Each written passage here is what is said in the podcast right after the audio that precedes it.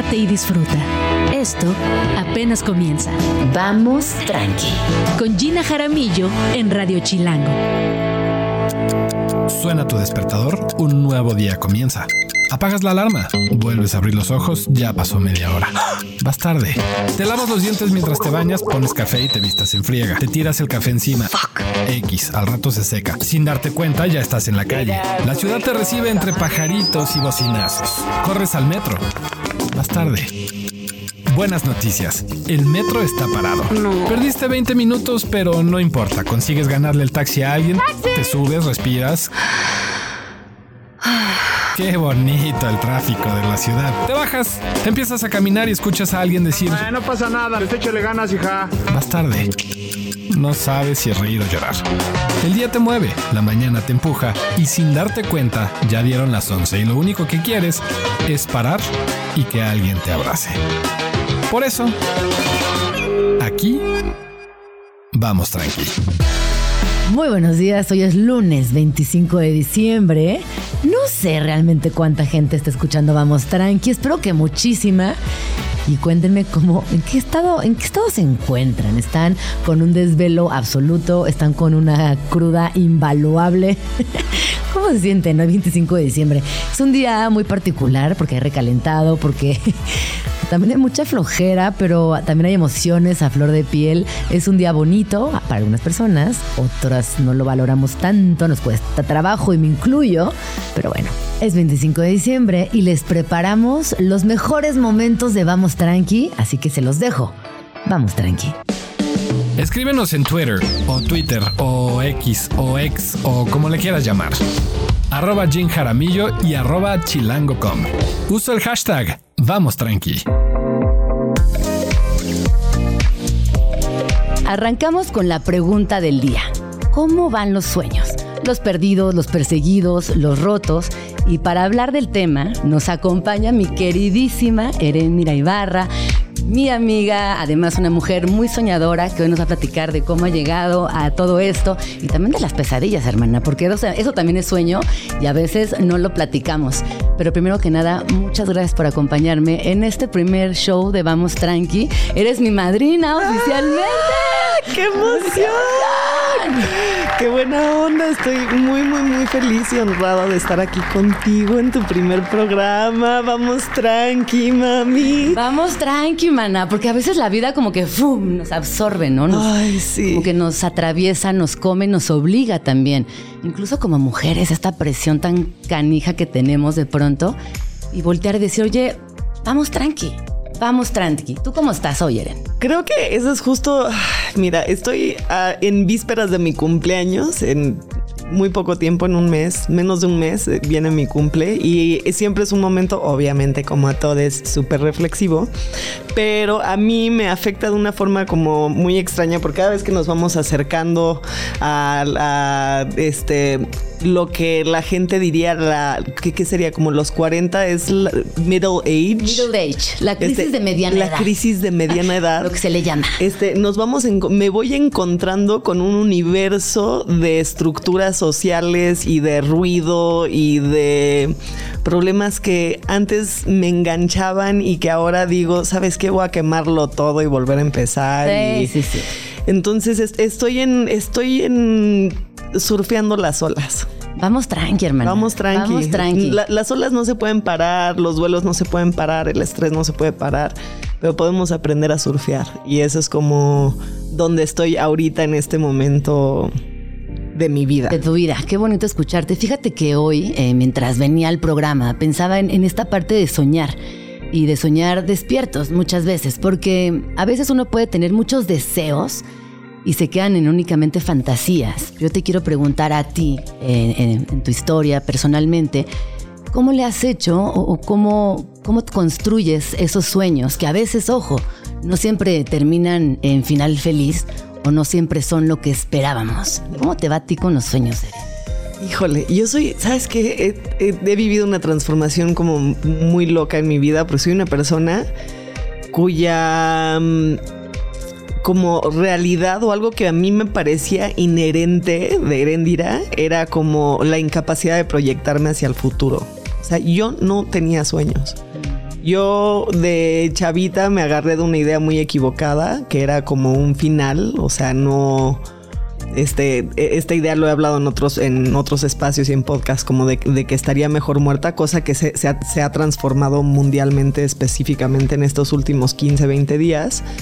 Este, pero, y justamente por, por esa razón, como por ese, mm, e, ese, no sé cómo lo llamaría, como, como esa creencia de la que me aferré, decidí no verme sin embargo, siempre soñé. O sea, siempre en mi cabeza creaba mundos extraordinarios, experiencias, momentos. Sin embargo, tú me decías, oye, Eren, ¿dónde te ves en un año o en cinco meses? Y yo te decía, pues no me veo. O sea, no existo. Y eso es algo que estoy empezando a cambiar. O sea, yo hoy a mis 37, casi 38 años, estoy decidiendo que en realidad si yo todo ese tiempo que le invertí a no verme, lo empiezo a invertir a proyectarme y a verme y ser como la que escribe mi propia historia, no solo la que reacciona ante lo que le sucede en su historia, entonces voy a tener un futuro súper poderoso y, súper fuerte, porque si aquí he llegado sin verme, pues ¿dónde voy a poder ver cuando me vea en el espejo y no solo me vea, sino me trate bien? Esto es muy importante, ¿no? Tratarse bien, respetarse. Y luego también hay una cosa que es estructural y que nos atraviesa socialmente, que a veces no únicamente es con echarle ganas o ser disciplinadas. O sea, hay una cosa que hay que reconocerlo, que son, es una estructura que tiene muchísimas aristas y que tampoco hay que perderla de vista porque entonces uno se frustra, se decepciona. Entonces yo también lo que pienso a veces es lo que tú estás haciendo quizás ahorita no te salga pero después sí, porque luego las condiciones sociales no corresponden a uno. No, no latigarse tanto uno mismo. No, no latigarse tanto y también no aferrarse como a estas expectativas que en realidad ni siquiera eran tuyas. Ah, exacto. Qué bonito lo que acabas de decir. O sea, es que ¿cuántas cosas no eran, no nos correspondían? O sea, no nos correspondían y es así como, entonces toda mi vida, mi, mi este, por ejemplo, en, en temas hablando de lo físico. Ajá. Este, toda mi vida eh, mi expectativa y mi exigencia conmigo era un nivel de mm, como estado físico inexistente, ah, o sea, que, nadie puede sostener, porque ni la chava más mamada, más así marcada, más healthy, saludable, come orgánico y antioxidantes, está feliz y está viviendo lo que tú puedes vivir si tú decides este pues ser la, que acciona y la que la que tiene el control de sus emociones y de su vida y de su cuerpo, ¿no? Entonces como que empezar a soltar estas expectativas que nos impusieron como es que si tú no eres flaca y fuerte y tal, los hombres no se van a fijar en ti, las mujeres no se van a fijar en ti, nadie va a querer ser tú y por lo tanto tu carrera como actriz es un fracaso. Puta, empezar a liberarse de esa estructura, de esa idea tan equivocada que tenemos como sociedad ha sido y es bastante liberador, pero es una transformación brutal. Y eso nada más es hablando de lo físico. De lo físico. Hay, no sé si tenés eh, en, ubicada a Esther Pineda. Ella es una activista afrofeminista que habla justamente de la violencia estética. Ella acuñó ese término. Al, Uf, qué poderoso. Imagínate la violencia estética. Ella también, ahorita que estamos hablando de ser actriz y tener este, pues esta presión, ella también habla de, los, de las violencias que ejercen los medios de comunicación hacia la población mundial. No, y yo cuando hablo desde, desde la actriz que soy lo llevo todavía más allá, porque no es la violencia que ejercen los medios a través de, es a través de nosotras. O sea, nosotras somos herramientas de opresión hacia otras mujeres. Eso, darse cuenta de eso es muy cabrón. Pero está cambiando, ¿no? ¿No sientes que han habido Está cambiando porque creo que habemos muchas, muchos y muchas que estamos decidiendo transformarlo. O sea, y, y dando y generando los espacios para tener las conversaciones difíciles. Hace poco tuve una conversación muy compleja con mi hermana Esmeralda Pimentel, enfrente de muchas otras mujeres en un espacio que nos dio una revista y de repente fue así de, íbamos a hablar de quién sabe qué, y nos volteamos a ver y decimos, vamos a hablar de nosotras, de nuestra amistad, de lo difícil que ha sido por el chip de que nos metieron que estábamos comparándonos y que yo nunca voy a ser tú y tú nunca vas a ser mí, este yo, de por qué no podemos encontrarnos y por qué nos separamos como amigas. Y de repente nos soltamos un choro que yo volteé y dije, esto no era, pero a la final fue mucho más de lo que nos invitaron a hablar. ¿Y qué pasó ahí? Bueno, danos un, resumen ahí. Pues creo que hablamos como eran muchas actrices y muchas influencers dentro del evento y creo que nos, nos ayudó a todas a entender que, que ni la más feminista, ni la más deconstruida, ni la más este, activista tiene la chamba hecha y la chamba se hace cada segundo y nos falta un montón, pero la herramienta más sólida y la herramienta más contundente para romper la estructura y quemarlo todo es la vulnerabilidad. Y, y aceptar enfrente de otras personas y decir, brother, ahí me duele y me duele un chingo. Y de repente la gente voltea y dice, a mí también me duele ahí, a mí también me duele ahí. Y entonces agarramos esta herramienta que somos de los medios y la transformamos nosotras. Y los medios también, porque sí hay medios, por ejemplo Chilango, contigo. Gracias. este, y, otros espacios que no solo están abriendo los espacios para tener las conversaciones incómodas, sino se están haciendo responsables de del la tarea que ellos tuvieron que hacer dentro de, este, de esta estructura. Porque a mí me molesta mucho que un, que un medio, por ejemplo, se limpie y diga así de, ay, ya somos feministas porque la portada es rosa o morada. Y es así de, no, ¿qué tal decir como una revista de belleza, por ejemplo? Pues nosotros hemos tenido mucho que ver con la opresión de las mujeres y hemos decidido ahora cambiar nuestra narrativa y generar espacios más seguros para todas las personas. Y te voy a decir por qué, porque también esto es una cadenita que se genera desde los medios de comunicación, que conecta con la inestabilidad emocional de las adolescencias, que termina en una depresión y que puede intentar, puede terminar incluso en decir ya no quiero estar aquí. En, o sea, en, depresión, en depresión terrible y además en una cantidad de TCAs que estamos, TCA es trastorno de alimentación. Este, o sea, que nosotras tengamos la, idea de dejar de alimentarnos y dejar de nutrirnos para cumplir con, con, una expectativa.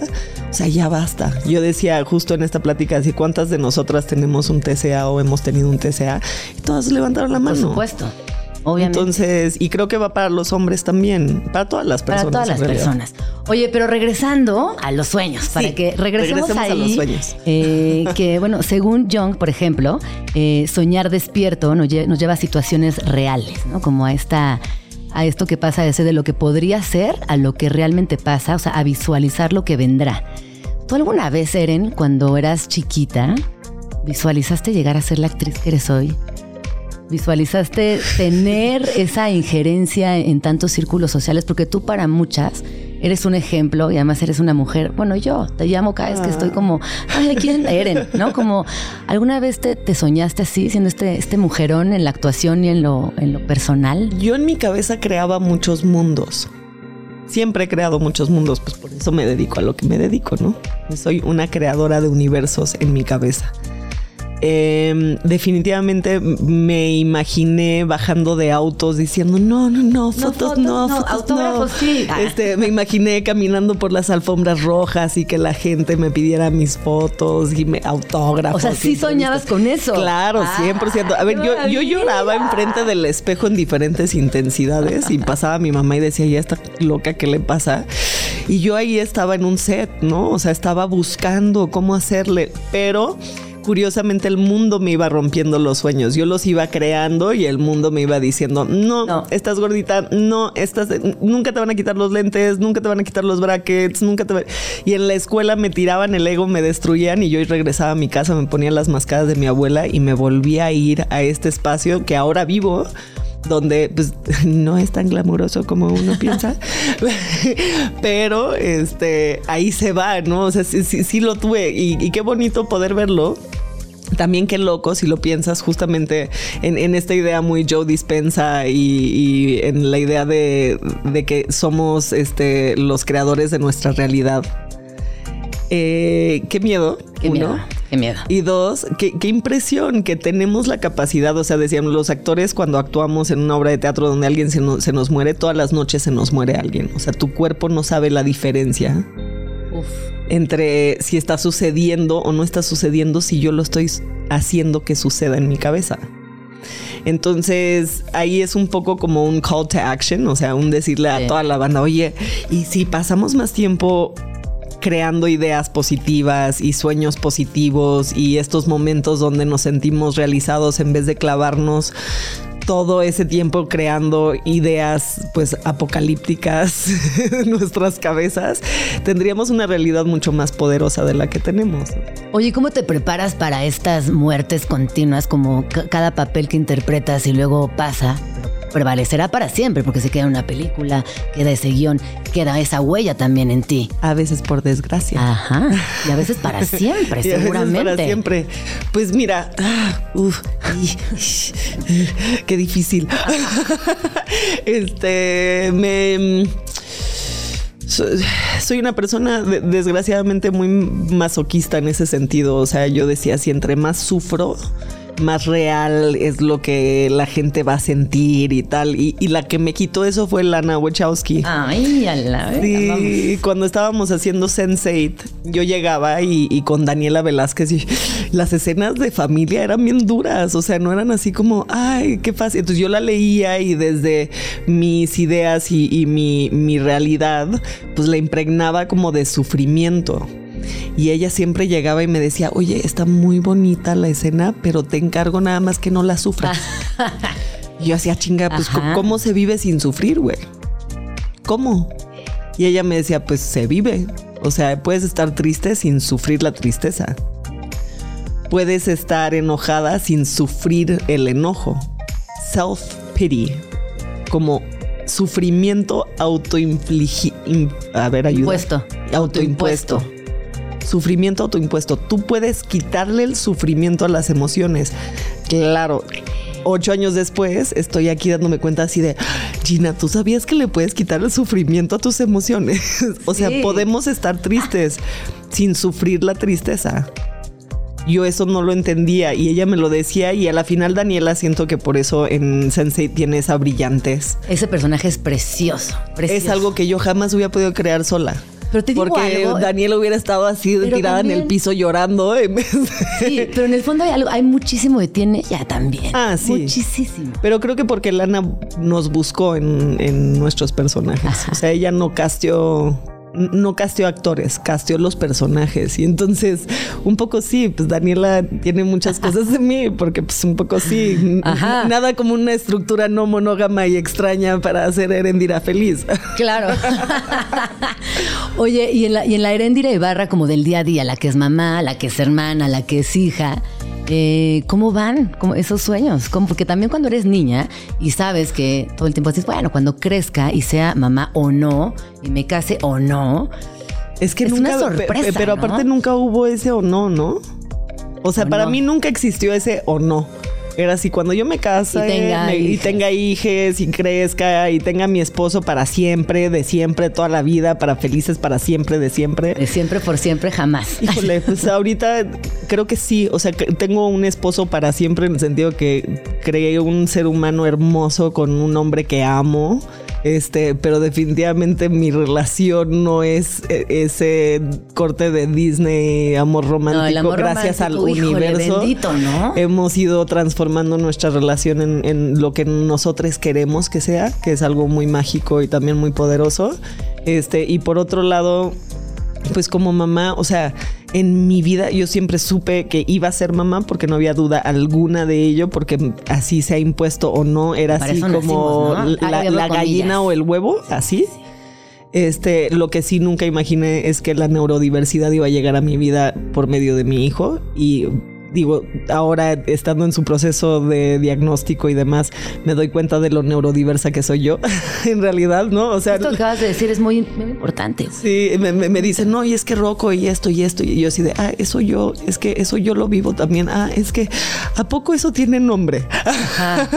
no, este, pero la neurodiversidad llegó un poco a revolucionar mis expectativas. O sea, he tenido que esos sueños que até tan fuertes con expectativas, irlos liberando de las expectativas para, para también decir, esto también es disfrutar mi maternidad. O sea, disfruto mi maternidad, es un poco más difícil, posiblemente, es un poco más complejo, definitivamente, pero la puedo gozar. O sea, la gozo, la entiendo. Ahorita mm, he tenido este mes cero apoyo en casa porque pues, han sucedido una serie de tragedias y complicaciones en la casa.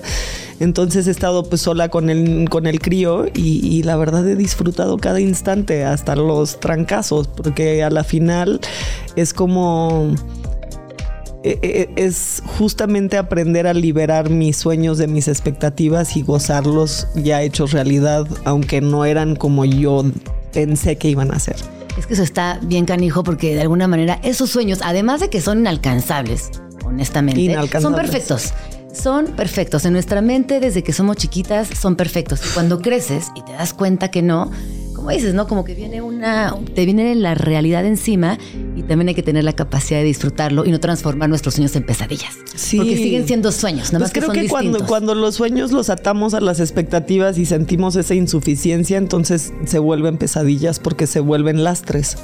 Y entonces se vuelve el recuerdo del sueño que nunca cumpliste como lo tenías que haber cumplido. Y qué pesadilla es esa. ¿Qué pesadilla es esa? Oye, Eren, y en tu día a día, eh, ahorita que me dices, bueno, estoy, estoy chambeando, pero también soy mamá, pero también tengo otros asuntos, ¿no? Porque a veces yo te veo digo, hija, ¿cómo le hace? ¿Cómo le hace? Quiero saber. No sé, no sé, no sé. No sé cómo le hago, no sé. A veces no le hago. O sea, a veces simplemente me has escuchado llorando en el teléfono y hasta me dan ganas de llorar ahorita. Así de, a veces simplemente digo, Madre Santa, güey, ¿cuándo voy a aprender a decir que no? Pero también luego la gente que te rodea, ¿no? Que tu amiga, tu hermana, este, las personas que te van haciendo esta maternidad o este trayecto también menos pesado, Sí. ¿no? Sí, Como sí, generar sí. esa comunidad que... Es eso, como que, o sea, sí tengo una comunidad muy hermosa, me siento supremamente apoyada por mi mamá, mis hermanas, por mi papá, este, por mis amigas, que hoy es el cumpleaños de Tamara Mazarraza, te amo, bye.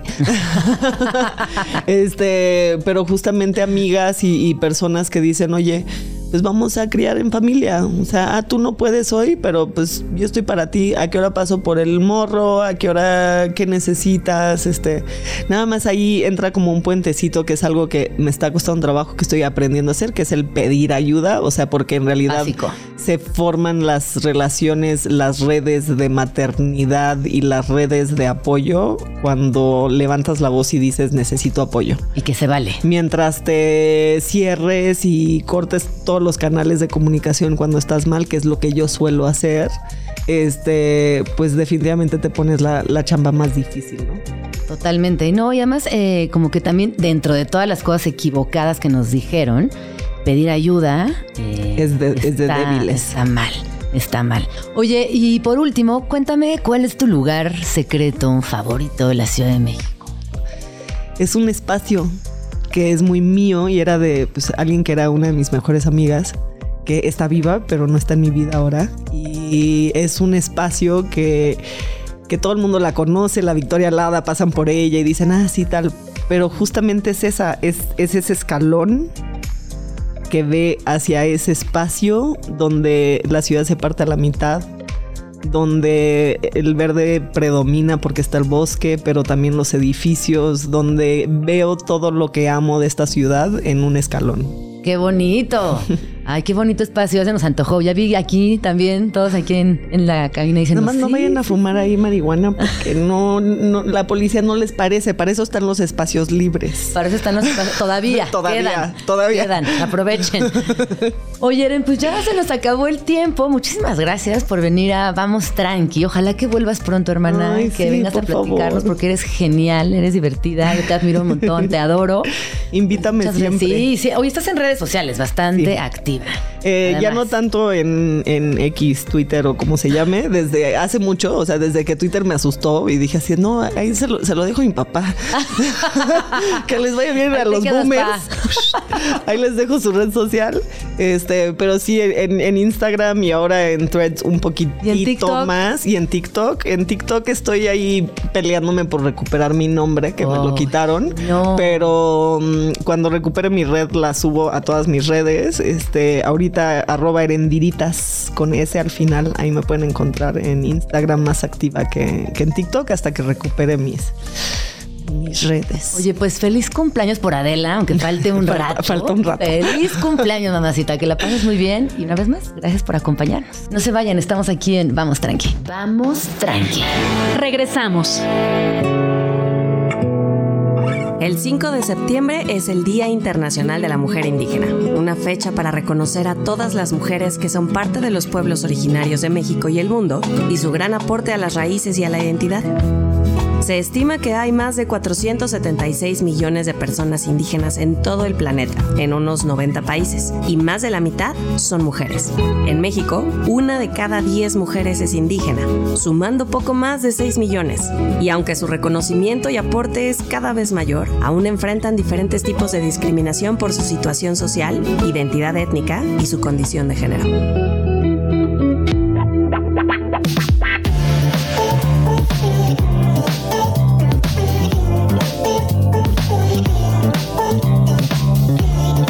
11 con 26 minutos. Vamos tranqui.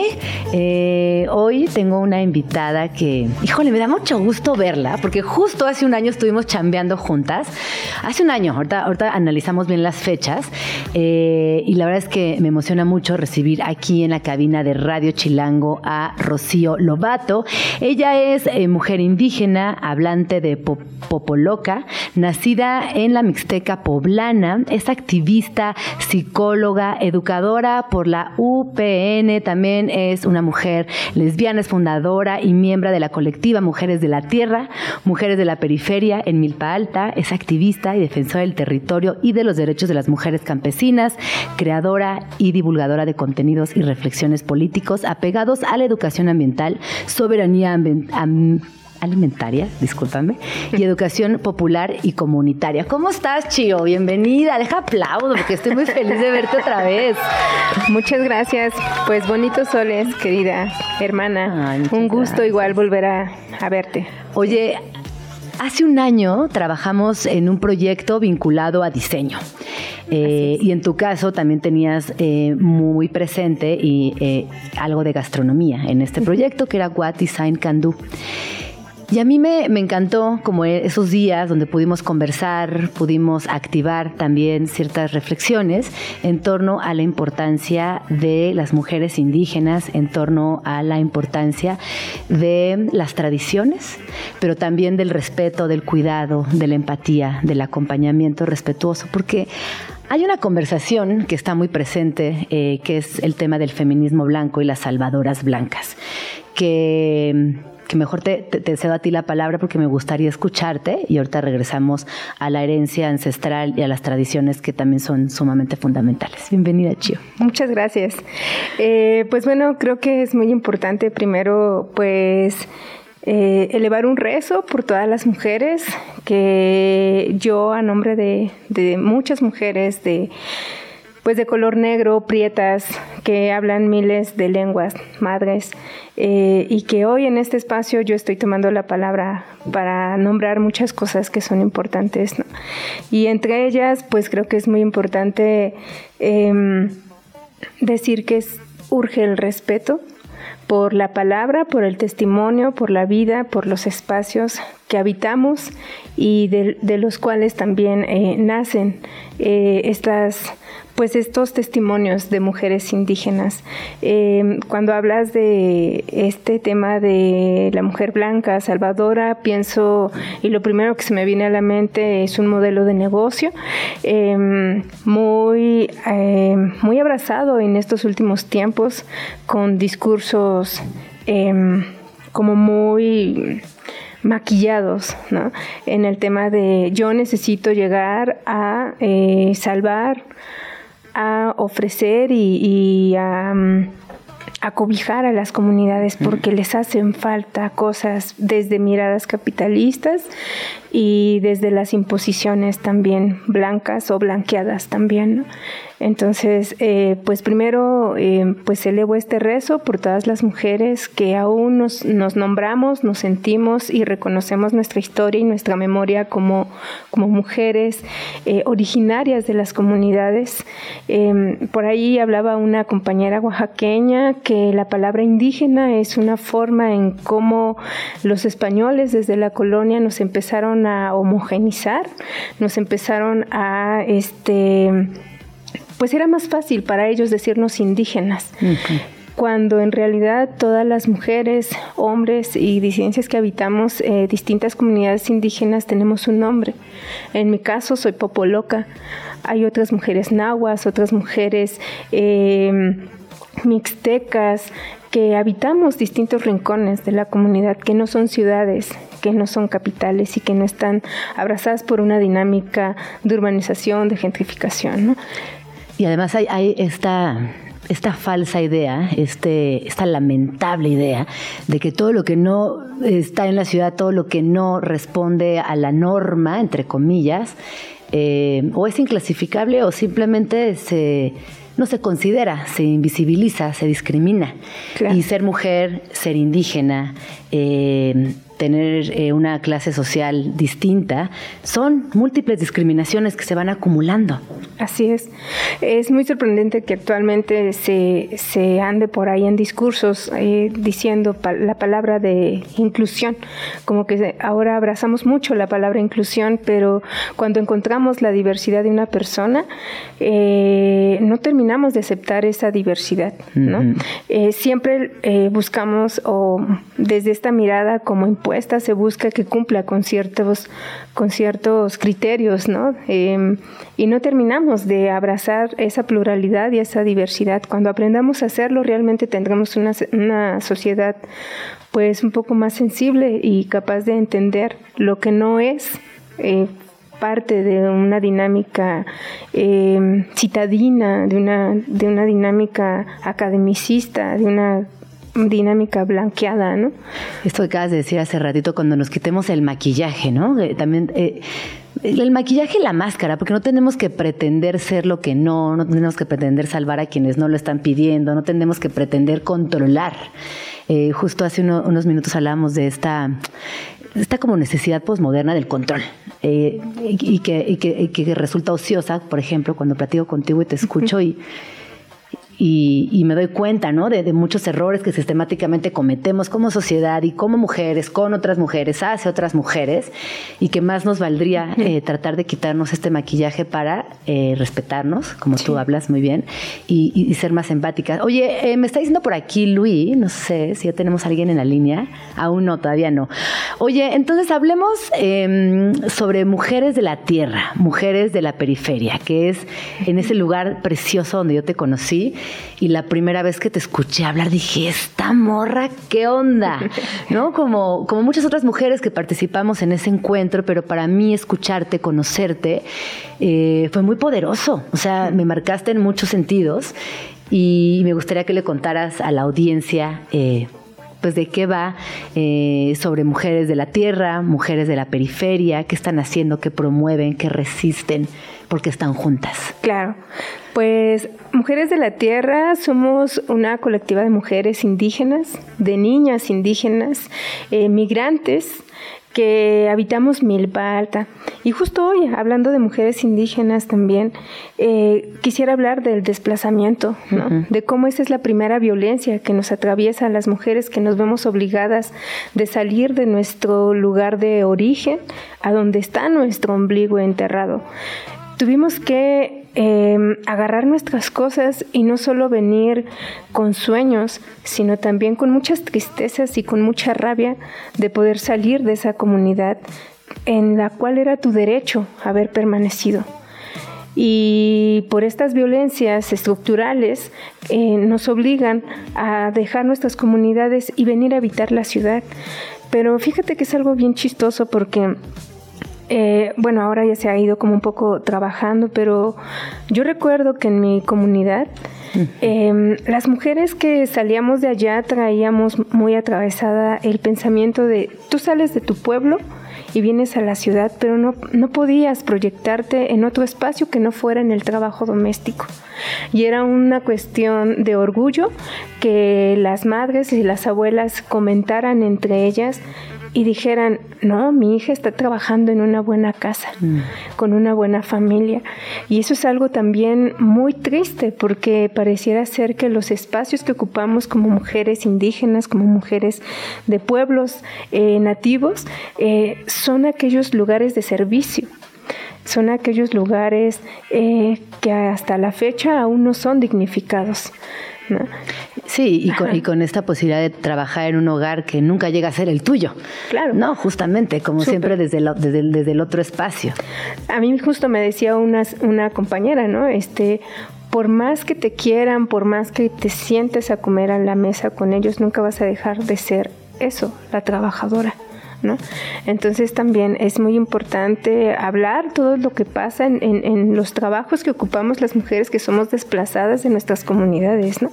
Y bueno, hablando... Y dignificar el trabajo. Y dignificar. Porque, ojo, o sea, yo creo que en, eh, cualquier trabajo es digno, pero siempre hay que poner, eh, hay que ser bien claras en los salarios, en los días de vacaciones, en, en las reglas claras de cualquier trabajo, punto. Claro. Eh, es decir, tendríamos que también ejercer una, un cambio sistémico, personal, en lo micro, en lo familiar y ver qué recursos podemos habilitar, cómo podemos mejorar, cómo podemos dignificar el espacio del hogar hacia lo familiar, pero también hacia la chamba. Claro, totalmente.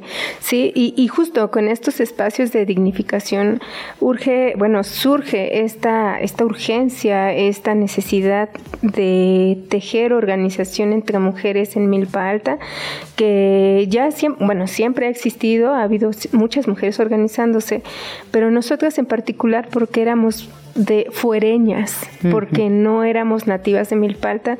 Eh, estábamos siendo atravesadas por una situación de violencia por parte de nuestras parejas, no teníamos ni un peso en la bolsa para poder comer, te estoy hablando de mayo del 2020, el ombligo de la pandemia, ¿no? Y fue justo ese momento en el que nos orilló a, organizarnos. Eh, como, los, como lo comentábamos entre compañeras, nos une mucho el tema de ser atravesadas por diversas violencias, pero también nos une el saber cocinar, el saber sembrar, el saber sobre temporales, el saber lo que los tiempos malos, por ejemplo, en las heladas le hacen a nuestras plantas, le hacen a nuestros animales, ¿no? Todos esos saberes. Sabiduría ancestral. Sabiduría ancestral, sabiduría de mujeres que ha sido transmitida y, y preservada por mujeres, pues nos, nos sigue salvando, ¿no? Eh, y también quiero mencionar que el trabajo del campo, que el trabajo de la cocina, eh, no es un trabajo para perdedoras, para perdedores, ¿no? Porque yo me, yo me acuerdo que muchas personas, eh, cuando yo era chiquita, me decían, estudia, estudia, porque si no estudias vas a terminar como tu tía, ahí en la cocina echando tortillas, o como tu tío, cuidando chivos, eh, sembrando maíz, eso es lo que quieres no estudia, tú te mereces ser una licenciada, tú mereces tener un título, porque eso es, eso es tener éxito en la vida, ¿no? Y a veces uno se lo compra, ¿no? Y por eso es que tenemos a veces a muchas personas con raíces indígenas, pero con pensamiento blanqueado, ¿no? Que somos los primeros en ejercer discriminación y exclusión, ¿no? En ciertos espacios. Ay, claro. Oye, y ahorita, perdón que te interrumpa, pero retomando lo que decías, Chío, sobre la diversidad y las malas clasificaciones de identidad impuestas solamente por el capitalismo, por la sociedad contemporánea, pues por el poder, ¿qué más? Vamos a lanzarlos con una compañera tuya, hasta Chiapas. Estela Vázquez, ella es originaria de una comunidad denominada Ejido El Censo, municipio de Ocosingo, Chiapas, en la selva Lacandona. Es hablante de la lengua tzental, madre de tres niñas y dos niños y actualmente es representante legal de Svela Kushelaji AC. Eh, que es una asociación de mujeres formada para impulsar el desarrollo regional, integral, sustentable de las comunidades indígenas de los Altos de Chiapas. Bienvenida, Estela, ¿cómo estás? Muchas gracias, compañera. Pues muy bien, muy bien, gracias. Pues primero agradezco el espacio que nos están dando. Pues ya me presentaste, pues mi nombre es Estela Vázquez López, soy de una comunidad indígena, pues hablo de idioma celtal. Pues igual nosotros aquí como mujeres indígenas, pues estamos trabajando, estamos luchando de diario con otras compañeras en las comunidades. Pues sabemos que aquí, no solo en la ciudad, sino que también en las comunidades indígenas, pues no son tomadas en cuenta nuestros derechos. Eso es lo que estamos impulsando también como organización Velal Jalil AC. Oye, Estela, hoy, ay, perdón, ¿eh? No, continúa, continúa, adelante. Sí, te escucho, compañera. No, te decía que hoy por hoy Chiapas es una, es una zona de, este país que, que, está atravesando por constantes conflictos, donde las mujeres también están en desventaja.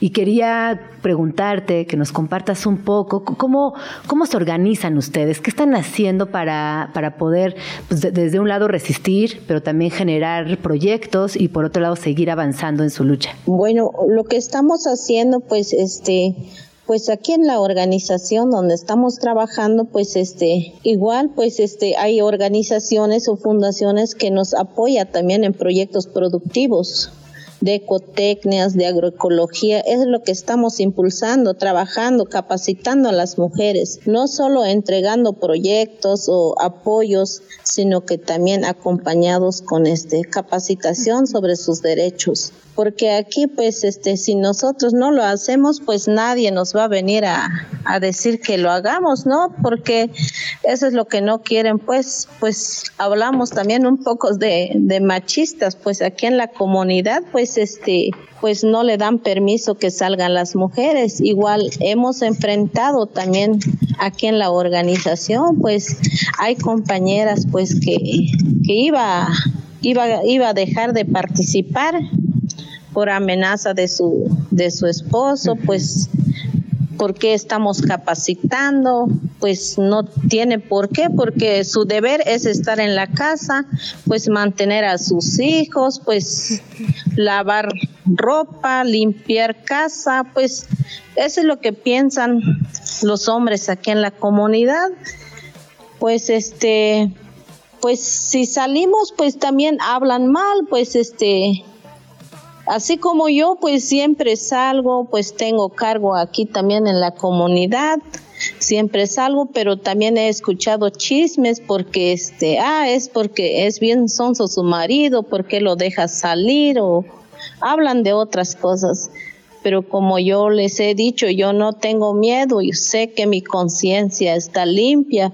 Lo que estoy haciendo, pues estoy haciendo con las más mujeres, con mis hijas, porque si yo no salgo adelante, si yo no participo, pues este igual así así lo van a humillar a mis hijas, así lo van a tratar mal a mis hijas. Por eso veo que nosotras como mujeres, como mamás, debemos ser el ejemplo de nuestras hijas, no solo porque somos indígenas, pues no nos toman en cuenta, no, sino que también tenemos que exigir que sí tenemos derecho de participar en cualquier espacio. Nada más que tenemos que luchar bastante porque el, machismo pues igual no nos deja. Como mujer indígena, si salimos pues ya habla mal de nosotros, ya, ya somos mal visto en la comunidad, que porque ya ya salimos. Bueno, pero la gente siempre va a hablar, y esto que tú acabas de decir, eh, hablar de la independencia económica es fundamental, es crucial, porque es la única independencia real. Oye, Estela, y cuéntanos un poquito de lo que hacen en Belal. Eh, ¿Hacen talleres? ¿Qué, ¿Qué es lo que sucede ahí exactamente para que quienes estamos escuchándote alcancemos a dimensionar la gran labor que están realizando? Bueno, así como dije hace ratitos, aquí en la organización Belal Kushle pues apoyamos también a las mujeres sobre proyectos productivos, así como aves de corral, entregamos este mallas, mallas ciclónicas, comederos, bebederos, láminas y este también entregamos este árboles frutales y este fogón ecológico este eso es lo que estamos haciendo. Y también este, impartimos talleres de derecho, de autoestima, derecho sobre el acceso de la tierra. Ay, Estela, querida, te estamos perdiendo. ¿Sabes que Escucho como el, viento eh, en el teléfono. Ahí, ahí estás. No. Sí, hay bastante Hay bastante viento, ¿verdad? Oye, Estela, si quieres, eh, para ir cerrando, cuéntanos cómo podemos hermanarnos con su lucha, cómo podemos acompañarlas, qué, qué, dirías para que estemos también muy pendientes de todo lo que ustedes están realizando en Chiapas. Bueno, pues este, pues no hay que estar sola, así como nosotros, pues tenemos que buscar vinculación, pues coordinación con otras organizaciones que nos apoyen también, que nos anima en la lucha, porque si si hacemos solita no podemos hacer nada, sino que necesitamos acompañamiento con otras organizaciones, fundaciones que nos apoyan también, pues quiero agradecer también al, al Fondo Semilla, pues ese es donde nos han, este, apoyado para salir adelante, acompañar a más mujeres. Estamos acompañando como 200 mujeres aquí en la organización y sigue integrando más mujeres y vamos a seguir este, este, luchando capacitando sobre sus derechos como mujer indígena. Pues muy bien, Estela, muchísimas gracias por conectarte a Vamos Tranqui. La verdad es que siempre pues siempre me da mucha emoción escuchar otros enfoques, platicar contigo, que nos cuentes de los avances y, saber que a pesar de todo, porque no es fácil, eh, pues siguen, siguen adelante. Muchísimas gracias, Estela. Gracias, igualmente. Cuídate mucho, un abrazo hasta allá.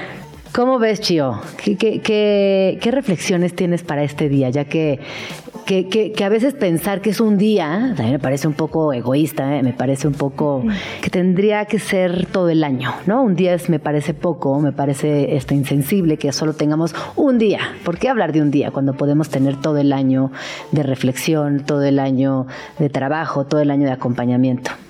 Claro, creo que a lo mejor este tema de poner un día es como, como fragmentar, ¿no?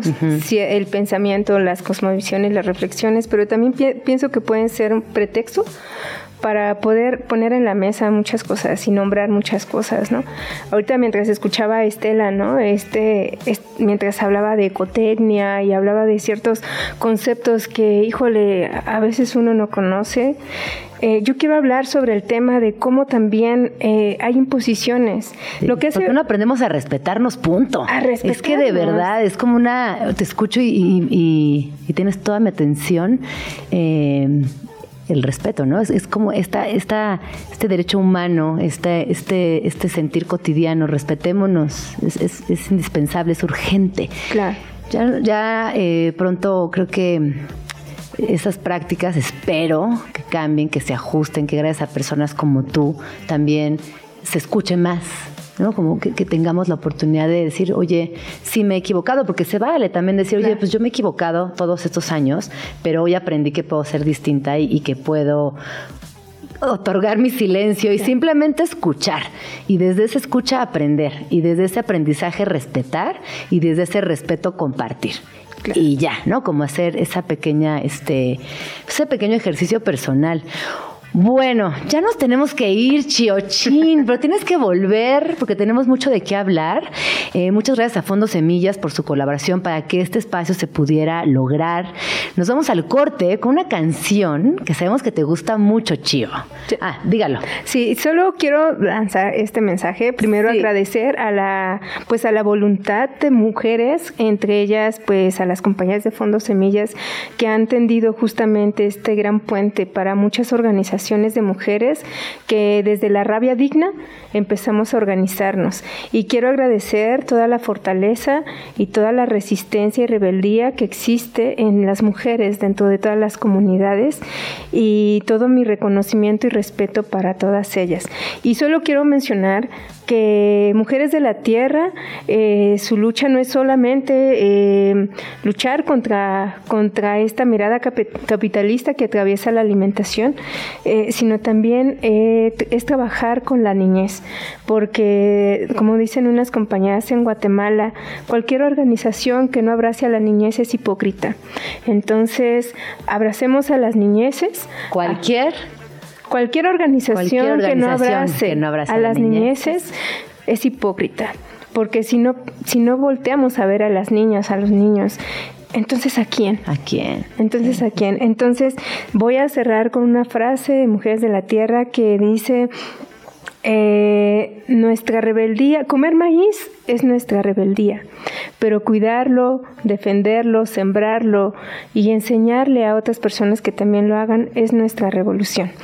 Eh, muchas gracias a todas las mujeres que siguen comiendo maíz, que se preocupan de manera genuina por, por compartir un testimonio con las compañeras que no forman parte de su círculo y pues eso, sigamos tejiendo redes. Sigamos tejiendo redes, Chio, querida. Muchas gracias por acompañarnos.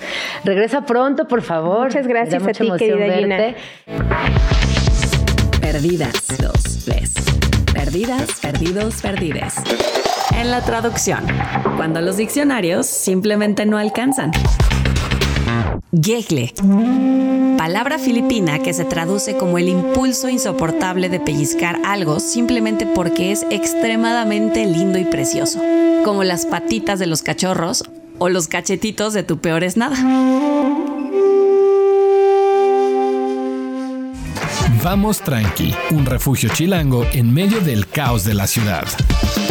Bienvenido, Peli de la semana. ¿Cómo estás? Muy bien, gracias por invitarme. Oye, muy padre tu cortinilla esa, me hizo sentir bien. ¿Te hizo bailar? Eh, me hizo bailar, me hizo querer seguir vivo. Vamos tranqui, ¿no? ¿eh? Sí. Cosa rara.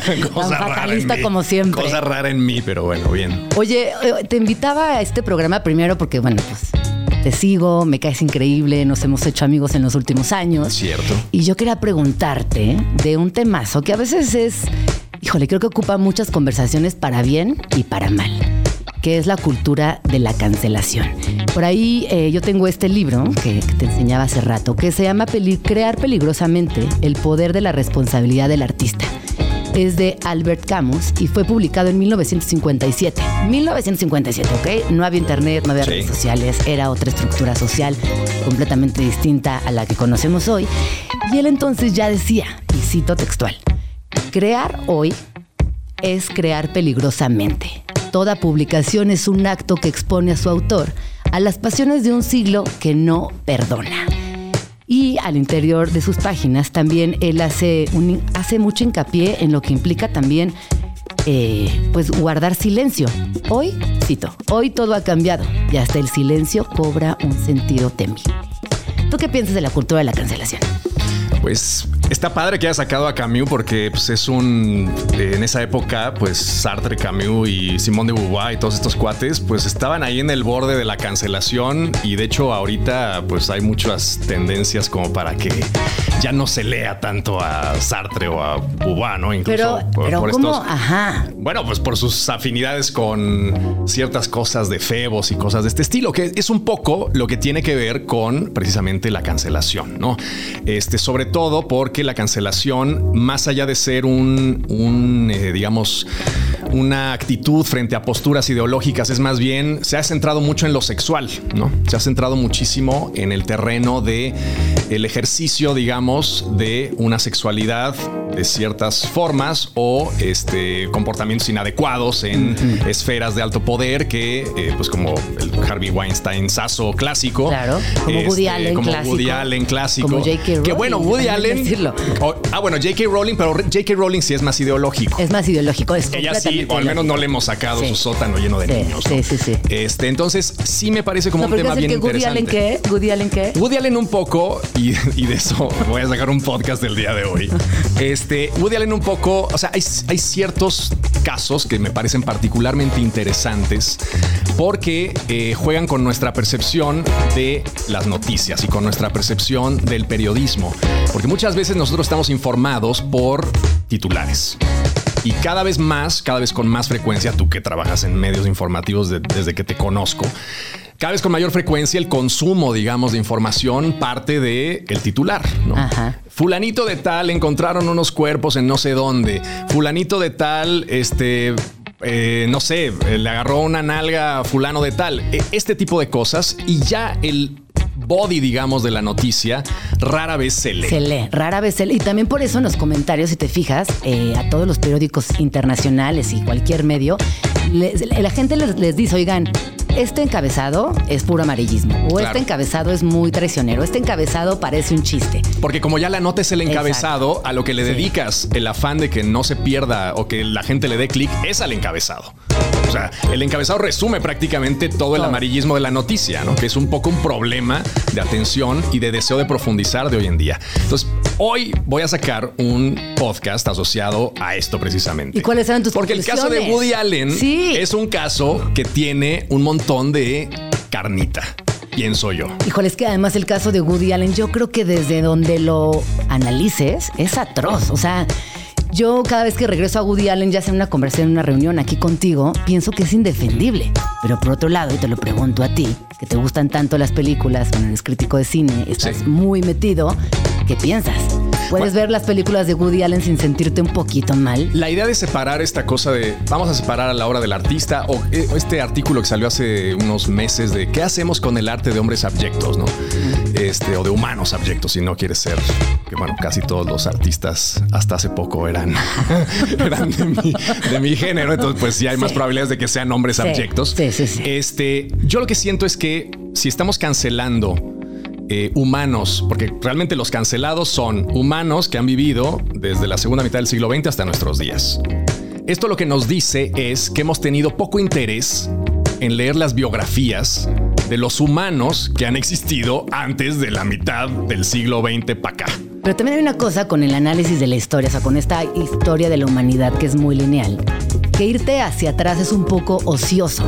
O sea, el irte más allá e intentar cancelar algo que ya es muy atrás de la línea del Claro. tiempo. No te es interesa. un poco ocioso, no es ocioso porque la verdad no vas a llegar a A cancelar lado. un cadáver a nadie le interesa. Lo que nos interesa es cancelar humanos que están hoy en día con los pies aquí. Y eso me parece que evidencia muchísimo el absurdo de no separar a la obra del artista. Porque pues entonces cancelemos realmente, o sea, enfoquémonos realmente en dejar de consumir el arte que está manchado por una cancelación de, de- vamos, vete a ver a Poe casado con una chica de 13 años. Vete a ver a Presley Baudelaire, un tipo nefasto. Elvis Presley, un atroz. Este, ¿qué hacemos? ¿Tenemos tiempo realmente para ahondar en todas las biografías de la gente que ha creado arte? ¿O realmente lo que tenemos que hacer es decir, ah, cabrón, esta música de Elvis Presley es buenísima, pero sí sé yo que este tipo hizo esto y esto y esto? O esta, o Sócrates. Ah, qué brillante era Sócrates. Pero al mismo tiempo tenía sus amantes menorísimos de edad. ¿No? Y saber eso ayuda muchísimo a contextualizar, siento yo, el mundo. En lugar de decir, ya, vamos a sacar a Sócrates de las bibliotecas. Vamos a, bueno, a Platón, que realmente Sócrates no escribió nada, pero a Platón de las bibliotecas y vamos a tirar todo el recuento de Sócrates, porque no vale porque era un tipo atroz. O vamos a sacar a Michael Jackson de las galerías de Spotify para que ya nadie lo escuche. Entonces, realmente sí siento que un poco la evidencia eh, clara de que la gente que estamos cancelando es gente que está viva, pues habla un poco de nuestra flojera por realmente ahondar en el tema de la cancelación y por realmente ser congruentes con la idea de no consumir cosas hechas por gente indeseable. Sí, ahora también yo creo que este ejercicio de cancelación a estos niveles sí nos permite justamente rectificar, por un lado, y hacer cambios significativos hacia futuras generaciones. Claro. ¿Por qué? Si lastimas a una persona con lo que dices, entonces yo, consumidora, preferiría no escuchar esa rola de nuevo. Sí. Si tú estás haciendo un daño evidente, yo, consumidora, preferiría no ver tu película, pero esa es mi postura. Sí, claro. Yo lo que creo que sí sirve pues, es cancelar humanamente al, al- al ser humano. Pues, o sea, a ver, ya cometiste un crimen, salió a la luz. Pues ya, güey, o sea, a la cárcel, o A sea, cárcel. te cancelo porque, Bueno. la, porque la sociedad ha determinado que gente como tú no debería estar fuera de una celda de dos por dos. Un indeseable. Un indeseable. Oye, pero todos estos que dijiste, solamente quién? Harvey Weinstein está en el bote, ningún otro. Es que ahí voy. El problema realmente con este tipo de cosas es que la justicia funciona en casos que realmente son tremendamente flagrantes. O sea, Harvey Weinstein no había manera, o sea, ya no había manera de defenderlo. O sea, había 20 mil pruebas, salieron quién sabe cuántas modelos, este, actrices, este, todo mundo tenía, había unas llamadas grabadas. O sea, realmente era un caso tan flagrante que la justicia Sí. operaba bien. Ahora, el problema es que en este tipo de cosas en que tienen que ver con consentimiento, que tienen que ver con situaciones que ocurren en privado, pues rara vez la justicia puede, eh, digamos, dejar fuera esta, este término jurídico que se llama, eh, ay, ¿cómo se llama? Ah, ay, bueno, que, que no hay duda, pues, duda razonable. ¿no? Oye, y de, y de estos casos eh, está la otra parte que es eh, lo social.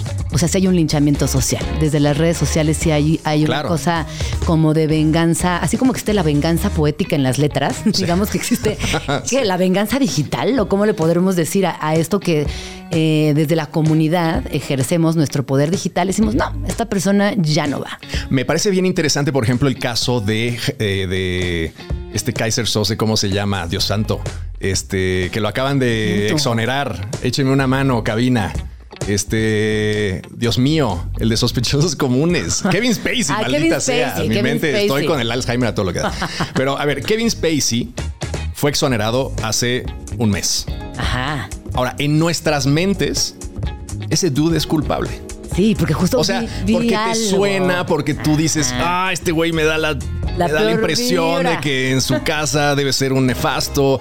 O sea, en la mente, una vez que se destapa este rollo, el castigo de la sociedad, Sí. cuando tú te haces ya tu propia historia de quién es este personaje, me da, la, me da la impresión. ¿Cuántas veces no te cae mal alguien con el que nunca has hablado? Porque te da la vibra, como dices, este güey. mm". Entonces, ya un poco también lo que la ironía es que la justicia humana tampoco funciona para descancelar a los cancelados por las redes sociales. Que eso es algo bien interesante. Híjole, pero es una lástima, porque yo creo que sí van a caer muchos. Eh, ¿Cómo se dice? Yo también ando con Alzheimer a todo lo que da. Este, Descríbemelo. A es- ver, esta por cuando Tiene no eres pelo culpable. largo, güey. corto. Cuando no eres culpable, ¿cuál es la otra parte? Cuando Inocente. Güey, cuando eres No, inocente. Ya estamos muy viejitos. ¿Qué, qué onda ella? Por favor. Qué vergüenza. Si alguien sabe de alguna Bueno, medicina para. Pero por favor, que nos digan. No, pero, en- o sea, sí entiendo que también habrá casos en los que una persona, quizás inocente, Sí, ya claro. no- ya no hay marcha atrás. Sí, sí, sí, ya, no hay marcha atrás. Que es un poco, bueno, son las reglas del juego en el que estamos todos inmersos. La justicia nunca ha sido 100% efectiva. Pues nunca ha existido. Nunca ha existido.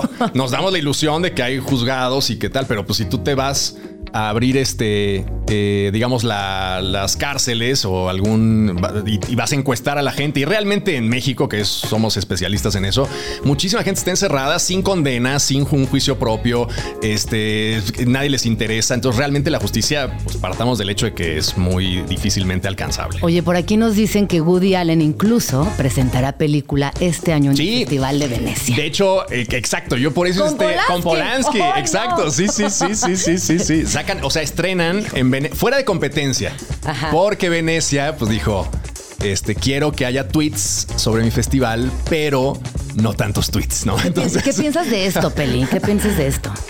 bueno, yo lo que pienso es eh, Yo voy a ir. es, es una cosa como. Es una cosa. Yo voy a ir. a, mí, a mí, por ejemplo, el cine de Woody Allen no me gusta. Ajá. Hay dos, tres películas que me parecen muy importantes y ¿Cuáles, que aprecio. Annie Hall me gusta. Ajá. De hecho, además, irónicamente, me parece que es un muy buen personaje femenino, además, ¿no? Este me parece una buena comedia. Siento que es una película que funciona. Este, y, pero esa neurosis que maneja no es. No soy como tan fan. En cambio de Polanski, sí soy muy fan. O sea, ese tipo me parece que es un tipo brillante. Y ahí sí, en ese Ahí se la caso. perdono, No, hijo. no, no, no. En ese caso es en el que no hay duda. O sea, no hay la menor duda. Polanski este, abusó de una chica de 13 años. Sí, 100% sí. Sí, sí, sí. O sea, no hay el menor atisbo de duda. En el caso de. Polanski no hay duda. Abusó de una chica de 13 años. El tipo confesó pensando que, el, este, que, la, que la edad legal para tener sexo consensuado en Estados Unidos era, al igual que en Europa en ese momento, 13 años. Y, y le- lo fueron, el FBI llegó a su casa y el güey dijo, no, pues sí, fue consensuado, nos vimos ayer, este, todo cool. Y los, güey, y los este, del FBI así como de, güey, No. eh, ¿estás confesando que abusaste, que, que tuviste sexo con una chica de 13 años? Sí, sí, sí. Y el güey tenía en mente este, esta situación. Ahí te va. ¿Cómo hemos, cómo hemos evolucionado como sociedad? Ajá. En el siglo XIX, 1840 y tantos, ¿cuál crees que era la edad de consentimiento en Estados Unidos? No me digas que 13. Siete No, años. no, no. Bueno, ese es abuso Siete años de edad. infantil. Si, de si no lo, si, si rebasabas ese límite, o sea, si te ibas con una chica de seis años, con una niña, desde un bebecito de seis años, Bebecito te mataban. O sea, era pena de muerte. Pero siete años.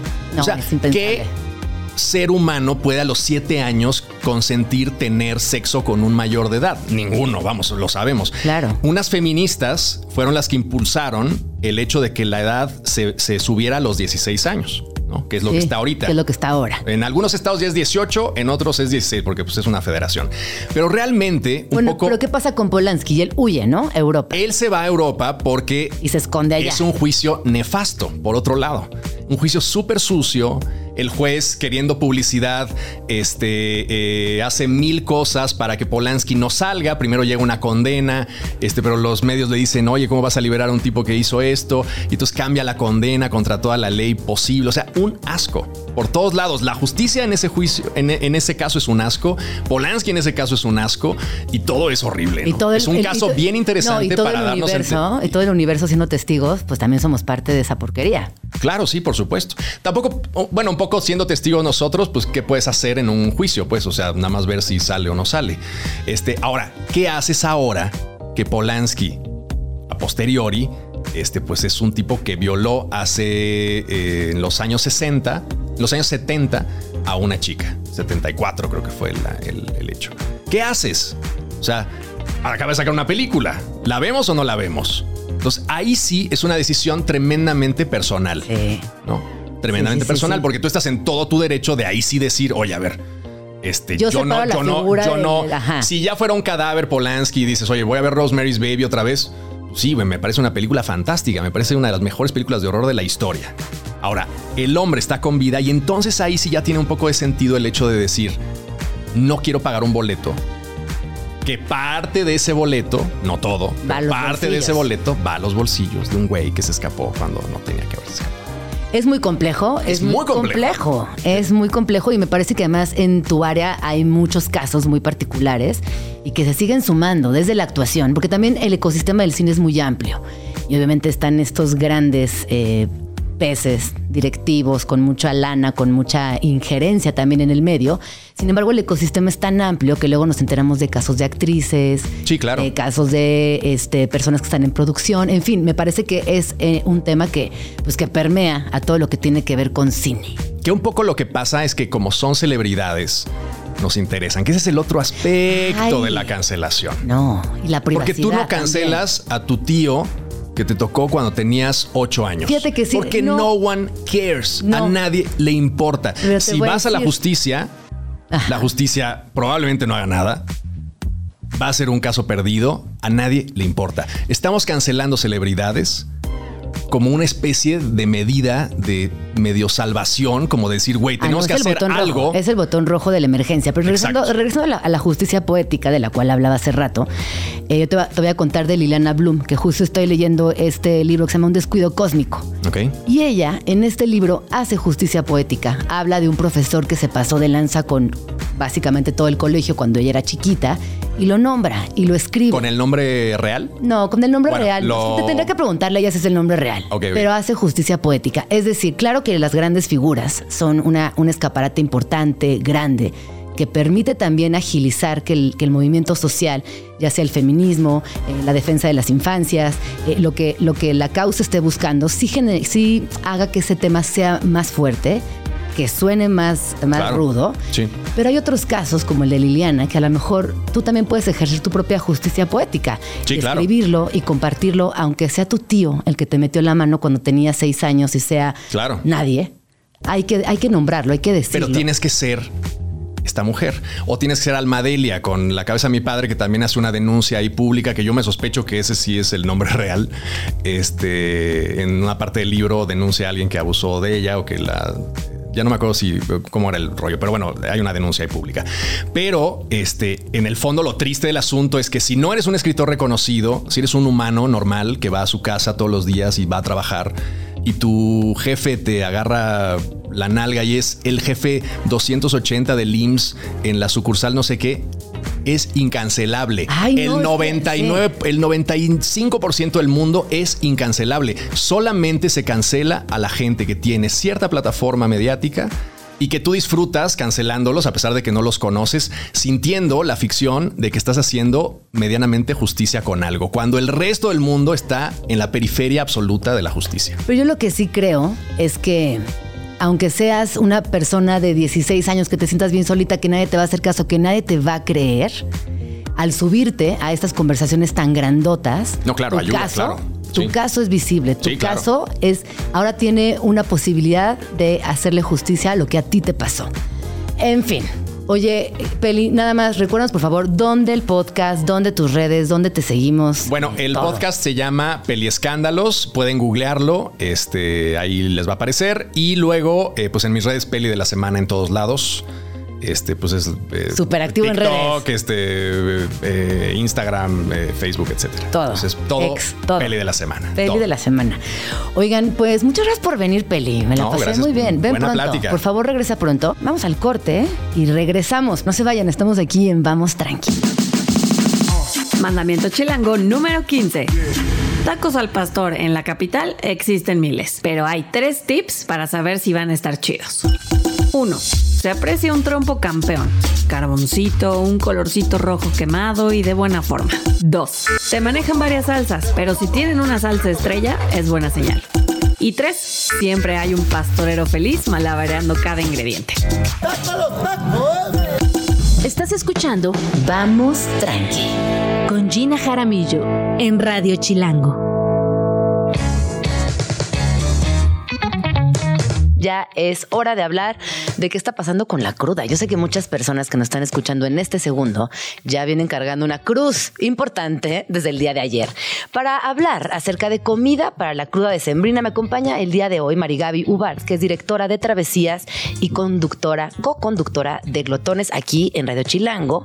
Que por cierto, qué bien lo están haciendo con Glotones. ¿Cómo Oye, estás? muchas gracias. ¿Cómo estás tú? ¿Cómo te has sentido con tu programa? Ay, pues muy contenta, Gina. La verdad, muy divertido. Pedro es un gran compañero. eh, hemos tenido invitados increíbles. ¿Qué onda con las posadas, los compromisos, las reuniones, los encuentros? Hay banda que únicamente ves en diciembre. ¿Sí? ¿Se te hace? Yo sí, tengo gente que solamente nos vemos en la posada y para chance en algún par de oportunidades a lo largo del año. Pero que es, es banda que es muy de la posada. Fíjate que yo he intentado limpiar mis posadas de gente que no quiero ver. Entonces, generalmente cuando veo a la gente para reunirme en diciembre, son a los que veo todo el año y los veo con mucho gusto. Ajá. ¿Y Pero- cómo viene tu agenda de posadas? Pues mira, eh, estamos siguiendo el famosísimo Guadalupe Reyes, ahora sí. El bueno, ayer me faltó. Ajá. Ayer no cumplí. Ajá. Espero que Estoy te empezando. ese día, ¿eh? Sin Por duda, favor. estoy empezando un día tarde, pero empezando con todo. Y literalmente de hoy al 24 de diciembre, Posada diario, cena diario. convivio diario. Diario. Pobre cuerpito. Sí, hombre. Pero qué divertido también. Sí, sí, sí, sí. Siempre hay un remedio, ¿no? Siempre hay un remedio. Así que, por favor, siguiente. háblanos de estos remedios que sugieres para que las personas que nos están escuchando le entren con mucha responsabilidad. Ya saben, si toma, no maneje. Es lo único Sí, que no, se les no, no, pide, no, por, nada favor. del mundo. Así de la Siempre manera más atenta. si es toma, más barato pagar un taxi que cualquier otra consecuencia Sí, que puedas tener en tu vida, exacto. La verdad. Dicho esto, ahora sí. ¿Qué hacemos al día siguiente cuando además tenemos que ir a la oficina? Porque Guadalupe Reyes es sí, en días sí, laborales, no es como que ahí estamos de vacaciones. Sí. Pero como que hay un ambiente un poquito más, ahora sí que tranqui, ¿no? Sí. Y todo el mundo llega en modo zombie y Sí, y baja la productividad y se entiende. Como que eres Y- compasivo con- con tu colega. Y si el vecino saca el chilaquil, pues ya no te... No, No te fuscas. exacto, ya. Perdonas, ¿no? Perdonas, concedes. Hoy Es por ti, diciembre. mañana por mí. Exactamente, exacto. A ver, yo te voy a decir la verdad. Yo, cuando sufro de crudas verdaderamente graves, no puedo comer. Qué cosa tan rara. Y ya se acabó mi participación en este programa. Exacto. Se acabó de participar. Bueno, muchísimas gracias. Neta. No, no, no, ¿Y mira. cómo manejas esa cruda? Yo necesito comer, comer, comer, comer dulce, carbohidrato, chocolate, atole, café. O sea, necesito comer. ¿Neta? Comer y comer y comer. Tienes unos hábitos alimenticios bien raros. Alguien aquí más, por favor, díganme, levanten la mano. Dani, Luis, ¿comen cuando están crudas? Gracias. Ah, sí, comen. Comen. Dani todo, no come, Alex no come, Luis sí come. somos la mayoría. no sí comen. Gracias. Ahí está, mitad y mitad. Daft, el desempate. No, bueno, o sea, a ver, Una sí, ¿no? pero pasadas ciertas horas de que me desperté. Además, generalmente yo, haz de cuenta, me despierto, me despierto cruda. No estoy hablando de mi día a día. En alguna ocasión. Guadalupe me despierte y me despierte cruda. Este. Si, si desayuno, inmediatamente me siento muy mal. Entonces me tengo que esperar, digamos, como a las 3 de la tarde y entonces sí me puedo comer el planeta El entero. planeta entero. O sea, Sí. mal. Sí. Yo me despierto y obviamente una aspirina. O sea, y Oye, electrolit. el otro día vi un, un doctor en TikTok. La fuente, Ay, ¿no? pena, TikTok. bueno, ya me da igual. Todo el mundo tiene esas fuentes. o sea. Sí, obvia- obviamente. No estoy diciendo que lo deberían de hacer. Pero Simplemente es un Pero consejo. por si a alguien le sirve, que daba como una fórmula de toda la serie de cosas que deberías de tomar si quieres evitar la cruda. Entonces decía como, ok, lo primero que tienes que tomar antes de salir es eh, un anti... ¿Estamílico? No. No, güey. Un alcacelcer. No, ¿cómo se llama lo que es para la gastritis? Antiácido. Omeprazol. Omeprazol. Omeprazol. Tienes que tomar omeprazol eh, y tienes que tomar omeprazol en combinación con algún con ketorolaco, que es analgésico, porque es- pues, sí te va a doler todo el día siguiente. Y algo estilo, ¿puedo decir una marca, una medicina o no? Sí, un sí, Riopan. Y entonces te tomas este como antes de salir. Ah. Ojo. Ah, no, que, que- se aplica, se aplica. Antes de salir, antes Yo de ir a la posada, te sí. tomas el, tu Alka-Seltzer Boost.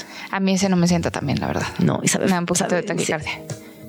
Sí. Y te tomas eso más un más electrolitos y luego ya te entregas a lo que te tengas que entregar. Ojo aquí, por favor, antes de que te vayas a dormir, por lo menos dos vasos de agua. Híjole, es que sí está muy complicado entre que te desmaquillas, no, te oye, pones la pilla. O sea, bueno, yo no me estoy diciendo la fórmula para no sentirse mal. Y al día siguiente te tomas otro antiácido, otro ketorolaco y más electrolitos. Pero que torolaco, o sea, que torolaco me tomé yo en el posparto, Mari Gaby. No, que torolaco Sí, siento yo que me lo acabo de no. tomar para la Siento que esa fuente, Si híjole. Me quita la cruda. Pues sí, güey, yo me voy en el posparto, te estoy diciendo. No, ¿saben cuál Yo funciona he muy tenido bien? crudas de posparto, me vale. ¿no? ¿Saben cuál está muy bueno? Un Alka-Seltzer con Gatorade rojo. Así eh, lo echas adentro. En un vasito sirves un Gatorade, te echas dos Alka-Seltzers. Órale. Déjala, ¿eh? Pues sí. No sé. Uno está dispuesta a todo, A con todo, tal de que la cruda todo, a todo. nos deje Pero yo sí tengo que decir que el electrolita a mí se me ha cambiado la vida. Sí, La obvio, verdad. Es un O gran. sea, Perdón, ya no vamos a decir más marcas. Bueno, comida. Eh, Ahora sí, comida. ¿qué com- ya que nos tomamos todos estos Exacto, brebajes, Digamos que ya son las mágicas. 4 de la tarde para Ajá. mí en una cruda y ahora sí me puedo entregar. Hay, hay un fenómeno muy chistoso en las crudas, ¿sí o no? Que siempre es como, ay, güey, qué cruda, vamos por unos marisquitos, Sí. ¿no? Entonces llegas a la marisquería, te echas que tu Caldo, caldito de que tu camarón, caldito. que tu coctelito, Que tu Coca-Cola. ¿o Que no? tu co- Perdón, marcas, ya chin, sorry. órale, ya basta. Entonces- Basta. O no, un clamato con chela. Exacto. Un clamato con chela. Otra vez, Gina, ya. Ay, Dios mío, ni siquiera. Te echas un jugo de tomate con almeja Un jugo de tomate Ajá. con almeja y cerveza. Sí, cerveza. Y entonces, como que dices, ay, oye, ya me estoy sintiendo mejor, qué alegría. Y en eso, pues una tostadita, bueno, pues nos echamos un taquito, órale, un taquito. Sí, sí, sí. Y entonces otro, otra cervecita, otra cervecita. Oye, ya me estoy sintiendo súper bien, un tequila para conectar. Y te lo juro que yo siempre que voy a una marisquería después de la cruda, acá, ya, cuando ya te paras en- al baño y estás en el espejo, como, no, ya estoy otra vez. Ve. Güey, confirmo. ¿Verdad? Confirmo. Es peligrosísimo Es ese plan, o peligrosísima sea, es esa como- marisquería. Evítenla. Se quedan en cobijas viendo la tele. No, qué no depresión. vayan a la marisquería. No, la marisquería es que sí. sí. te alegra la vida, ¿no? Y la conectas. Y entonces ya estás listo para la Para la- siguiente para la noche. fiesta. Yo solo espero que nuestro jefe no esté escuchando esto porque va a pensar que no trabajamos. Esto es solamente en algunas Esto es fin de semana, esto es este, Sí, sí, una fantasía. así en es tres una semanas, fantasía de o sea, viernes a domingo. Exacto. Ajá. Si yo fuera una persona que no tiene que trabajar, esto haría. Claro. Me- o sea, es un, algo que me imaginé hoy en la mañana que me gustaría hacer algún día de mi vida. No es la realidad. Y cuando no son mariscos, está la otra salida que es pancita, barbacoa, Una birria. una birria, carnitas. Carnitas, sí, 100%. Está como esa otra salida que tiene que ver más con la el- dieta T. con la carne. Tortillita, tostada, taco, ¿no? Y también involucra cerveza con jugo Uy, un... de tomate, con almeja o con... O uno de estos jugos de frutas, generalmente de guayaba y mango. Ay, no sé, sí. Sí. Ay, ¿Quién? De la cooperativa del patito. Mm, ¿Ya sabes cuál es? Sí. mm, Ajá. Bueno, sí. Bueno, deli, sí, da igual. deli de guayaba. el único que, so- que, que me fascina es el de guayaba. Güey, a mí me encanta el de Guanábana, ya no existe. Ya no existe. No. Bueno, así El de guayaba me parece el mejor del mercado. Sí, es bueno. el de guayaba. Es bueno. Bueno. sí, sí, sí. Eh, sí, sí, sí, sí, sí, sí. ¿Qué otro? ¿Qué otro? Por eh, ejemplo, de papas con salsa. Uy, sí, millones de 100%, litros de limón, 100%. así exprimirle hasta como- que se hacen aguadas. es Sopa de papas. Es como que ayer le hice muchísimo daño a mi cuerpo. Hoy, ¿cómo lo podré dañar más, Más. todavía? Me voy a echar unas papitas y le voy a dar en la madre a mi estómago. Totalmente. ¿no? O sea, una maruchan. Uy. Híjole, ay, ¿Has sí visto te- esas? Ay. esas ma- Ay, no, neta ya. Sopa instantánea. Esto parece como un concurso de cómo describir cosas sin decir la marca. Es como papelitos, ¿no? Sí, es como papelitos. Ah, lo voy Bueno, a escribir y me dices el nombre. Sopa instantánea. Sopa instantánea que contiene glutamato monosódico. Y ya. Exacto. Y ya. Combinada con. Se me está haciendo agua la boca ya. Es que las papitas preparadas son mi perdición. Mi perdición. O sea, yo, yo he tenido momentos Ajá. que me despierto en la madrugada y, Y me te voy. echas unas No, papitas preparadas. voy a la tiendita que está 24 horas Claro abierta. no, pero por supuesto, No te creo. lo juro. Y regreso a la casa muy satisfecha con todo el combo de cochinada para sentarme frente a la tele y que nadie me esté viendo y darle. Uf, sí. De- sí, sí. La papita preparada es muy buena. Muy para buena. Esta ocasión. Sí, sí, la verdad. Ahora, yo creo que también todos los, o sea, los caldos en todas sus variaciones. Un caldo de pollo con arroz. Hasta, hasta un caldito de pollo con arroz te la puede curar. Eh, una sopita de tortilla. Mm. Un caldito de alpeño. Un caldito tlalpeño. Panza. ¿Comes pancita? Sopa de médula. Este, uy, la sopa de médula me fascina. Pero la sopa de médula. No es que voy a decir una tontería, pero bueno, ya da igual, ya dije muchas. Eh, yo la asocio más con el deporte. ¿Qué? Porque te la comes bajando de desierto de los leones. Ajá, ajá, Después de hacer un hike, pues ya te das tu sopita de médula. Entonces, como que no es. Ya, no es tan de cruda, para mí, es de ¿no? deportistas. Es de deportistas. De de deportista. Igual que la sopita de hongos. Sí, Es la de sopita de hongos deportistas, es de deportistas. Exacto. Deportistas. De gente de montaña. De gente ¿no? de montaña. Sí, Gente sí, sí. sana. Lo que viene siendo la gente sana. Exactamente. ¿Qué otra? A ver, ¿qué otra, qué otra sopita se les ocurre por acá? Ya, Carlos el peño, sí. Mm, ¿El mondongo qué es? O estoy diciendo una cosa, ¿qué es el mondongo? un baile. Es el menudo. El menudo. El menudo. También es de. También se canta, cruda, también se baila. 100%. Sí, sí, sí, sí, sí, sin duda. Eh, ¿Tú lo quieres bailado o a cucharadas? ¿Cómo lo No, yo lo quiero bailado, fíjate. ¿Sí? Sí.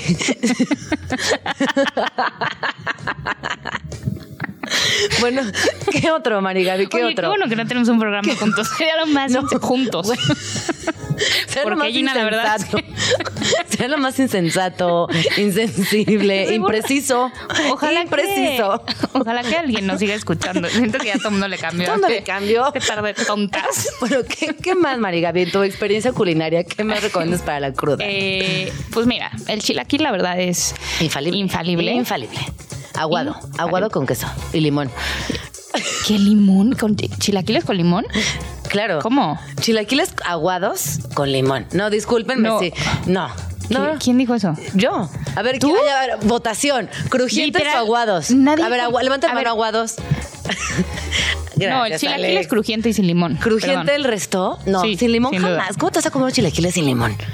Se me parece una falta de respeto. Le, sí, le eché ¿Es limón al broma que comes chilaquiles con limón? No, estoy mal.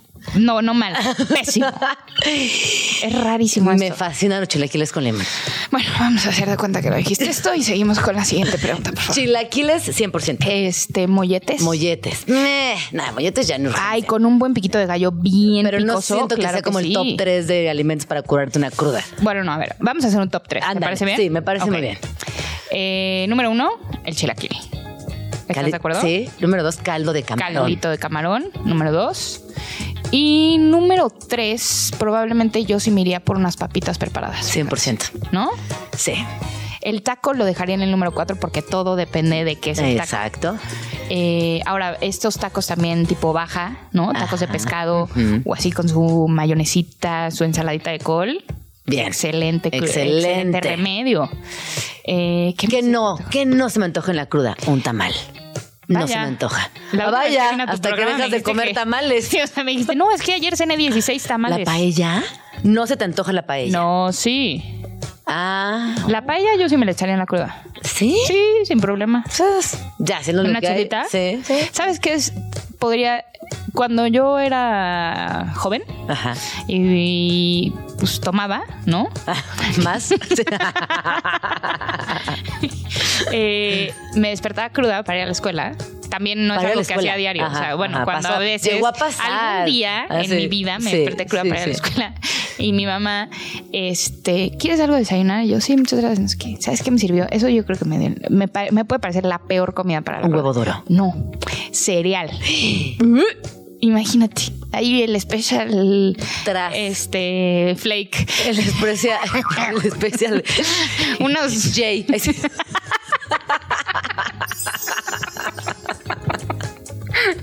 Ahí flotando en leche. No, cereal es no, pésima no, comida para la cruda. También un ¿estás de huevo duro. Uf, Es que a mí nunca. me gusta mucho el huevo duro. Así con el limoncito, sal y pimienta. Ay, sí. No. ¿Qué opinan? Bueno, top 3 ya lo dijimos A ver, para sí. ahí te va un controversial. A ver, un controversial. Eh, el hot cake. Mucha gente dice que cuando Cero. estás en la cruda deberías de comer azúcar. Mm. Entonces, pues hay muchos que le aplauden al hot cake. No. Que le aplauden. Hay muchos que la Hay muchos que están a favor del hot cake. No. ¿Estás a favor o en contra? No, en contrísima. Ok. Bueno, es que yo no soy una persona de hot cakes. Nunca digo, ay, se me antojó un hot cake. Oye, fíjate que yo tampoco. Nunca se me ocurren los hot cakes, ni los waffles. No están Pero en mi si universo. tuvieras unos hot cakes aquí enfrente con un mielecito. ¿Pero versus qué? Ah, no, son los... Versus aquí tu tapetito que tienes en tu tapetito mesa japonés. No, pero tienes que ponerme un- una contienda. Hot No. cake o waffle. No, hot cake. Sí, Ok, hot hot hot cakes. Pero sí, creo que lo dulce también no es muy querido en la cruda, fíjate. No, la No, verdad. está, está en, la, en, la, en la casilla del cereal. De acuerdo. Por eso no se te antoja. Entonces lo dulce no va bien en la cruda. Tocino. Sí. Sí. Cualquier cosa que tenga grasa viene bien. Viene bien. ¿No? Reconforta. Exacto. Un huevito revuelto, no Mm, tanto. mm, mm. ¿no? Nah, nah. Nunca. Fruta. Papaya, ¿no? Sí. Ay, papaya. ¿cómo? Ay, no, net. ¿Qué te pasa? Papaya con sal y limón. Sí. En se la cruda, Se papaya, apoya. neta es bien rara. Papaya con sal y limón, siempre. No. A, en- a cualquier horario. En, la cualquier cruda. Bueno, ¿sabes qué sí, qué sí me podría dar? ¿Qué? Un manguito con chile piquín. Con chile piquín, Ay, jicamita. mm. Ándale, Ándale, ándale, ándale, ándale. Eh, otra cosa. A ver, un sushi. Un vuelve a la vida, nos están poniendo aquí. Vuelve a la vida. Pues sí, claro, es- Sí. entra en la marisquería. En la marisquería. ¿no? Sin duda. Un sushi, híjole, no. Sí. A ver, Siento ya imagínate. que en la segunda etapa más pegándole a la noche, no como. Pues de las mías, es de las mías. sí, esa. sí, ya. Pero ya, como que, a ver, este, ya te dio el bajón, ya lloraste un ratito. Ya te arrepentiste de lo que arrepentiste hiciste de lo que anoche. hiciste ayer, ¿no? Ya sabes que crees que toda la mitad de la fiesta te odia. Ya pasaste esta etapa, ¿no? Y entonces ya estás en tus cobijas diciendo, como, bueno, ya no Ya importa. soy la mala copa del la año. vida sigue, pues ya ni modo. Este, y ya, pues, como a las seis de la tarde ya podría ser hora de pedir un sushi, Sí, ¿no? sí, sí. A las seis de la tarde. Hamburguesa. No. ¿No? Portobelo, sí. De otra no. Ah, es que tú eres de, de Soy de esas. Sí, sí. Soy de esas. No sé ni para qué vine este Bueno, ya nos tenemos que ir, pero dinos, ¿dónde te podemos escuchar? ¿Dónde te podemos seguir? Claro. Y recomiéndanos tres restaurantes en la Ciudad de México para estas épocas decembrinas. ¿Para la cruda o para la fiesta? ¿Qué Para quieres? lo que quieras. Pues mira, mis favoritos para la fiesta, yo diría que es el cobadengue. El, El cobadengue. El cobadengue. El comadengue. covadonga.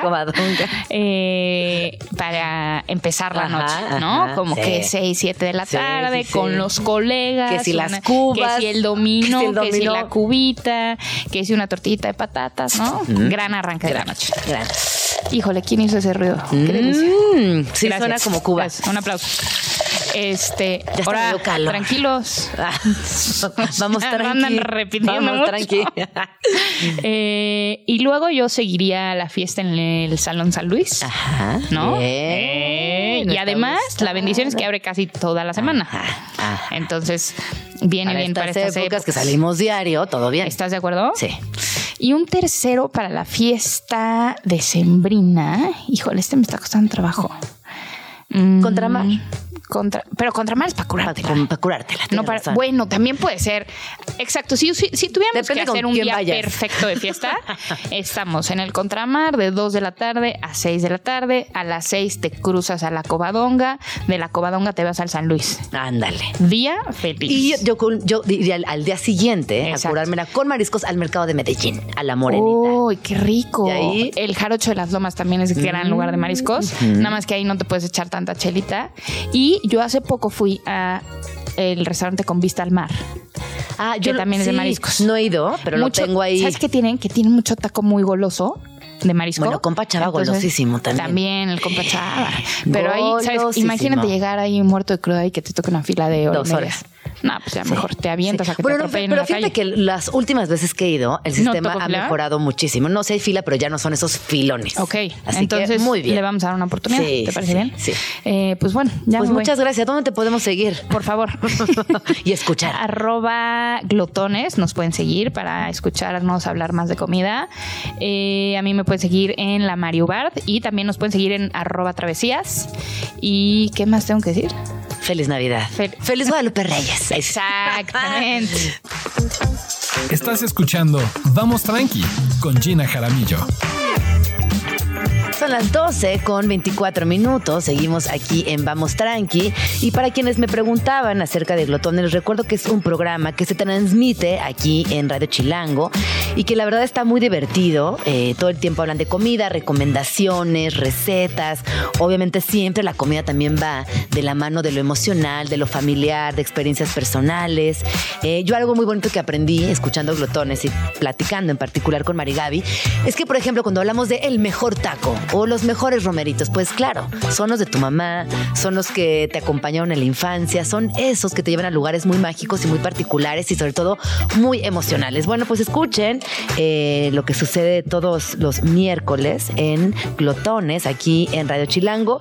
Seguramente se van a identificar con muchas historias, les va a gustar y además, eh, créanme, van a encontrar eh, con, se van a encontrar con las voces de dos grandes expertos de la gastronomía en México todos los miércoles de 3 a 4 de la tarde, aquí en el 105.3 de FM. Escríbenos en Twitter o Twitter o X o X o como le quieras llamar. Arroba Jim Jaramillo y arroba chilango.com. Uso el hashtag Vamos Tranqui. Esto que acaban de escuchar fue nuestra selección de los mejores momentos de Vamos Tranqui. Ojalá que los hayan disfrutado tantísimo como nosotros al hacerlos y sobre todo al recapitularlos. Me encantó esta, este conteo. Nos escuchamos mañana completamente en vivo aquí en Radio Chilango. Pásenla bonito. Ya nos vamos, pero nos escuchamos mañana aquí en tu oasis favorito de las mañanas. Vamos Tranqui. Con Gina Jaramillo en Radio Chilango.